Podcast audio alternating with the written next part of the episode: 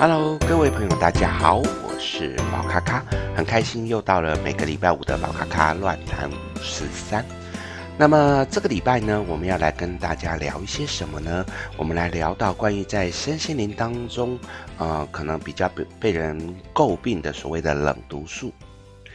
其实呢，冷读术在最早期的时候，它被提出来，它被讲到，其实最重要是来讲说，所谓的跟人沟通之间，可以让人来有一个比较良好的沟通，甚至可以更靠近你所想要去沟通的人群。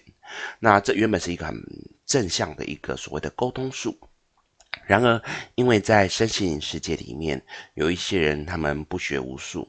所以呢，他们就会慢慢的运用一些技巧，希望借由这些技巧，能够让啊、在他面前的这一些个案，能够在他没有任何能力的状况之下，就可以去说服对方，让对方觉得说，哦，你好厉害，你是个大师。所以呢，这个冷读术后来呢，在很多人的眼中，就成为一个诈骗集团，或者是我们身心灵一些假的工作者。呃，常使用的一个工具。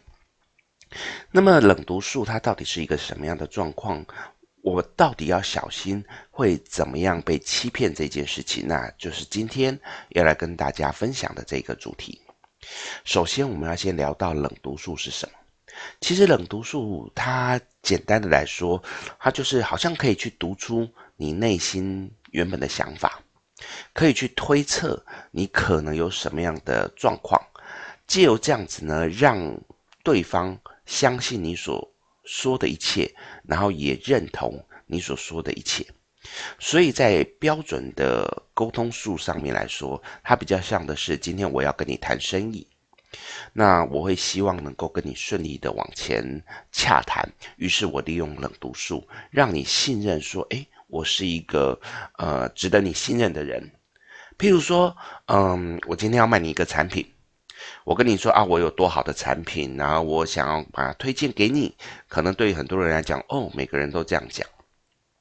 可是如果我今天跟你讲说，诶，你认识某某某，他跟我呃也算蛮熟的，而且呢，他用了我的产品已经五年了。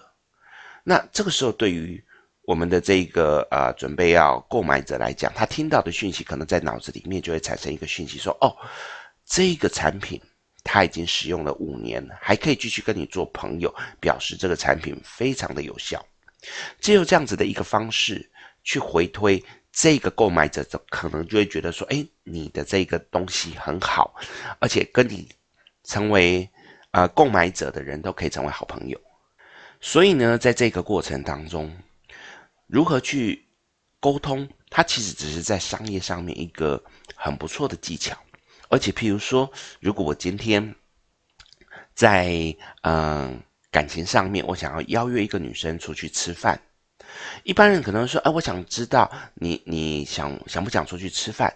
对方如果说：“哦，我没空，我不想吃。”你可能就会被、哦、被打枪了。那你可能就会说：“那那我可不可以喝个茶？”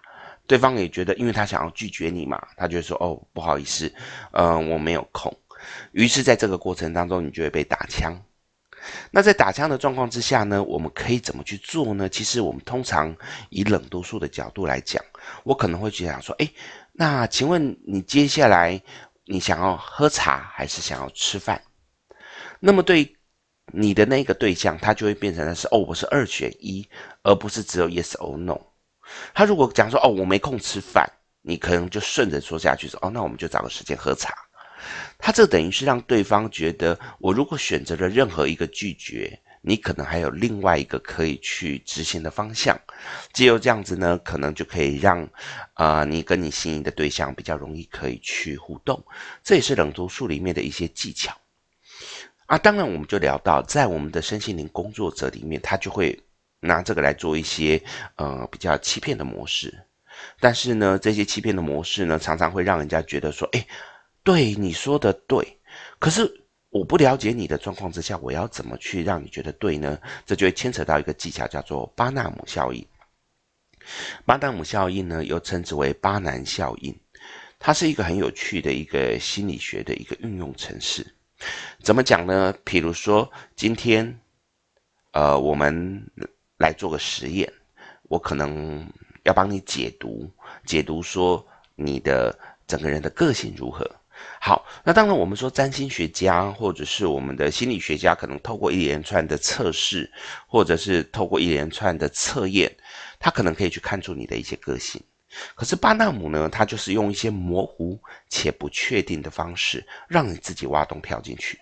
比如说，我现在跟各位听众讲说，我现在透过通灵啊，当然这是假的哦，哦，我透过通灵来感受到你们的个性。那么我觉得呢，我可以感受到你呢，你的个性有的时候可能会有一些比较天马行空的想法，你很希望把它落实。不过大多数的时间，你可能会想过就算了。而你对你来讲，你其实很希望你的人生当中是非常自由自在的。所以呢，对你来讲，如果你的人生受到很多的束缚，其实会让你觉得不舒服。可是如果你自由过度了，假设没有任何人约束你了，久了，你会开始又觉得好像少了一些什么东西，你又会去追寻一个所谓的被束缚的一个想法。再来，你可能在你的人生旅途上面会有一些怀疑自己人生的时候，这个时候呢，你就会开始去怀疑我现在的目标到底正不正确。你会很容易在这个过程当中开始质疑质疑自我。OK，讲到这边为止，很多人可能会说：“哎，对，有一点像。”对，这就是我们在巴纳姆效应里面聊到的。我用一些模糊且不确定的方式，让你自己跳进去，觉得说这就是在说我。所以在这个过程当中，其实如果你们仔细听，其实我在讲这个东西的时候是会有反复，不管是正向的、负向的，我都会把它讲进去。那各位听众呢，你们就会以为自己为自己找到那一个点来把它跳进去。所以在这个过程当中，冷读术就一直不断的被很多呃假的身心灵工作者拿出来使用，甚至在这个过程当中，他会想办法。先故意用一些比较跟你随性的、随和的方式跟你闲聊，譬如说，哎，我看到你的面相，我觉得你应该很适合做呃城市设计。这个时候呢，个案可能如果假设他不是做城市设计，他说：“哦，不是，我不是做城市设计的。”这个时候呢，可能在我们的这个。我讲假的身心的工作者的角度来说，他可能就会说：“哦，可是我觉得你蛮有这种特质的，你怎么不考虑看看？”这句话讲下去，好像听起来很合理。对于个案来讲，他就不觉得你只是在猜，你只是在呃尝试想要挖掘我的秘密，他只是觉得哦，你只是在跟我闲聊。可是如果个案他刚好是在做这一行的，好、哦，程式设计这一块，他就哎，你怎么知道？你好厉害哦！增加了我们的这一个呃占卜师他在你的心目中一个可信任的地位。这种冷读术呢，在一开始闲聊的过程当中，他就可以去先加强对于个案信任他的一个特质，而且在这个过程当中，也不会因为猜错了而有负面的评价。所以呢，这是一个很聪明的冷读术。在很多的呃命理师啊、占卜师啊、假的身心灵工作者身上，都可以看到这种特质。接着，呃，再开始往下占卜了，他可能会用一些比较巧妙的方式去去聊一些东西，譬如说，假设呃个案来问感情的事情，那么我也许可以在这个过程当中说，从你的。整个气质上面来说，我觉得应该只是你眼光太高，所以呢，你选不上人家，所以你才没有桃花。哎，这时候个案如果他不是一个这样特质，他说没有，我其实真的觉得只要有对象我就可以了。好，这个时候我再用另外一个方式，不用刚才的那一种方式，我用另外一个方式，就说。可是我觉得齁，你所谓的自己没有设定的这个条件，应该只是你自己没有注意到。你仔细去想一下，你应该会发现，其实你对于对象，你有很多的要求。这就叫引导式的，比较特殊的引导式的方式。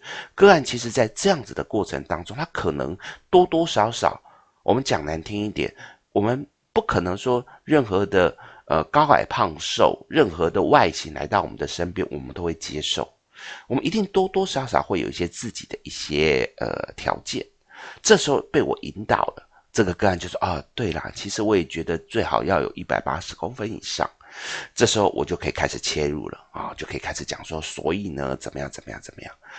那对于个案来讲，哎，对，老师的确看到我的这个秘密，我觉得老师好厉害。OK。那另外一个角度，当然就是个案的确有很多条件嘛，他就讲，对，老师，我就是觉得他应该有一百八十公分，他最好呃经济收入可以多少多少以上。诶，噼里啪啦自己讲完之后，等一下我在做占卜的时候，我就可以把这个套进去。套进去有两种方式，第一种方式就是诶，迎合他的需求。跟他讲说啊，接下来呢，在这几个月之内，我看到你可能有不错的桃花，这个桃花的状况是有一百八十公分以上啊，可能月收入有多少钱以上，巴拉巴拉巴拉，哎，这些都是刚刚我们个案所说的东西，所以呢，在这个过程当中，个案就会因为这样被激励了，他会觉得我终于可以找到我的 Mr. Right。那在这个过程当中，因为开心，就更认同这个老师。于是这个老师在接下来讲所有的事情，他都会觉得对对对对对，那他就会被吸引住。如果在这个过程当中，我用另外一个方式，然后刚才是用正向的方式，第二个叫做恐吓的方式。人家来到我们的面前，为什么要恐吓呢？因为要赚更多的钱。所以在这个过程当中，我譬如说啊，对方要的是这样啊，接下来算到。你可能接下来这几个月都没有桃花，就算有桃花，也是可能很矮的对象。他可能是一个无业游民，他可能是一个怎样怎样怎样。啊，故意去讲一些反话，让个案产生失落感。产生失落感之后，个案可能就会觉得，那老师怎么办？我真的很希望有桃花，结果出现的都是那一些阿里不达的人。这时候我就可以开始怎么样销售产品？那我这里有一个什么爱情自来自来水。我这里有一个什么魔法效用的工具，那你只要去使用它了，啊，这些桃花就可以开始过来。诶，可是呢，在冷读术里面，他为了要设下很多的防备，他不想要让你就是呃不小心去讲错了，然后呢，最后你来质疑他，他还会下好几个所谓的防护罩。好，比如说你喝了我这个爱情自来自来水。那么呢，接下来三个月之内就会有出现这样的桃花。可是你要注意的是，你本质上面你的桃花能量是不强的，所以你要更积极勇敢的去面对这些呃可能的对象。只有在这个时候，你勇敢的去面对，才会有机会呃让那个桃花来到你的身边。否则呢，其实我觉得只要你不够积极，你就很容易会因为。没有去认真看到，然后就让桃花一闪而逝。哎，你看我这个所谓的反复的说法，有桃花我的帮助，没桃花你自己的责任。这个也是冷读术里面的一些技巧，让个案呢在呃有桃花或没桃花的状况之下，都会觉得我们的占卜师是准的。也是因为这样的状况，所以呢常常有很多人觉得你们这些占卜师都是讹诈的，都是诈骗的。可是对于宝咖咖来说，其实我觉得我们的占卜师应该就是看牌面，有什么就说什么。所以我常常在跟我的学生聊天的时候，我都会发现有一些学生，呃，他为了要保险，为了要让人家觉得他准，他在讲话的过程当中就会非常的保守，保守到变成我们看到有一点像冷读术的那一些状况。那这种状况呢，其实我就会觉得不是很妥当。如果今天你是把你解牌的东西稍微放宽一点，稍微有一点弹性，我觉得这个没有关系。可是我觉得常常看到，呃，有一些人他其实讲的内容跟牌所出现的牌意是完全不一样。当然，这里也跟各位分享，最近呢，宝咖咖在呃，因为宝咖咖很喜欢加入很多的群组。去看很多不同的人解牌，去了解各种不一样的一个特质。因为我觉得人不可能是永远有到顶尖的地方，我们人应该都是永远要去学习。那宝咖咖加入一个群组，在里面就看到，哎，有一些人他们在讲的过程当中，的确就是在用冷读术。冷读术跟真正的占卜师的差异在于，你解出来的东西到底是不是符合牌意。是不是符合整个逻辑，以及这当中是不是故意把所有的东西全部都防备好？那宝咖咖就看到一个很热情的一个年轻人，这个年轻人呢，有一些自己自创的工具啊，自创的一些牌阵我觉得这没有不好，因为在占卜的世界里面，牌阵都是由人创造出来的。只是当我发现他在帮别人服务，在解牌的时候，他讲的每一个内容几乎都跟牌意是完全不一样的。他似乎就是去套一个，套一个让人家觉得说，诶，好像怎么样讲都合理的。譬如说，他会讲说，你的情绪现在应该已经到达了快要崩溃的状况。那这时候，呃，个案呢，他会讲说，对，因为我觉得最近有很多的压力。其实你们各位朋友思考一下，谁没有压力？就算以宝咖咖来讲。我已经在身心灵领域里面呢，呃，尽量让自己的身心比较放松。难道我没有压力吗？我其实也一定有。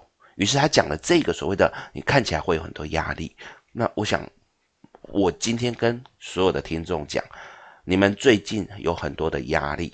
我相信每一个听众都说：“对对对对对，我很有压力。”就算有人跟我反驳说：“没有啊，我最近没有压力，我很轻松。”我下一句话我就会讲说：“哦，那是因为你调试得很好，但是那些挑战一直在你这边，呃，不断的去给你带来很大的压力跟恐惧。只是你因为你调试得很好，所以你很棒。诶，你看我用刚刚的那个技巧，马上就让你觉得对你很厉害。”接着我就看到这位朋友呢，一直不断的用这一种冷读术来叙述很多的东西，让那一个个案就觉得说，哦，对对对对对，你好厉害啊，你这个牌阵好厉害。其实，在我心里面看了，只能很无言。但是呢，站在自己的角度下面，我又觉得说，我只是在这个社团里面的一个参观者，我也不觉得应该要去解忧把这件事情突破，把这件事情说破，来让人感觉到丢脸，因为。大家有自己的想法嘛？那你去强力的把人家破坏了，人家也就会对你产生怀恨之心。那我觉得这也不是好事，只能在私底下祝福那一个被占卜的人，希望他有一天可以发现啊这个冷读术的状况。所以呢，其实冷读术这个东西它是一个好工具，然而对于很多占卜师来讲，我反而鼓励的是不要去使用它，因为使用冷读术。它反而可能会让我们不知不觉地陷入了不再精进自己的一个状况，因为反正有冷读术，我不需要用任何工具嘛，我就可以把很多事情讲得很明白，让人家觉得你很准。那我干嘛还要花时间、花金钱去学习很多的工具呢？所以其实，在社会上看到很多他会说自己是很厉害的大师啊，或者是自己可能是很厉害的人，他通常都没有老师。他其实都会靠自己的一些说话的技巧，去引得人家觉得他很厉害。所以在这个过程当中，呃，各位朋友可能要小心，在当一个老师在跟你讲一些东西的时候，你自己要冷冷静的去思辨，思考一下这个东西是不是放在所有的人身上都通。那很多的假的身心的工作者，我也会规劝你们。可能在面对于跟个案之间的沟通上面呢，不要去好像刻意的什么话都讲，然后去想办法要打入人家的心。实际上，你只是在做冷读术的这件事情。毕竟夜路走多了，有一天你还是会被拆穿。在拆穿的过程当中，其实你的未来也变成被你毁灭掉。这个就是今天宝咖咖要来跟大家聊到关于冷读术它到底是什么东西的一个议题，希望各位朋友会喜欢。如果你喜欢，欢迎让我知道，并且让我知道你想要问什么问题，我会尽我所能的来跟各位分享。那我们今天的宝咖咖乱谈五四三就到这边喽，谢谢大家，我们下礼拜见，拜拜。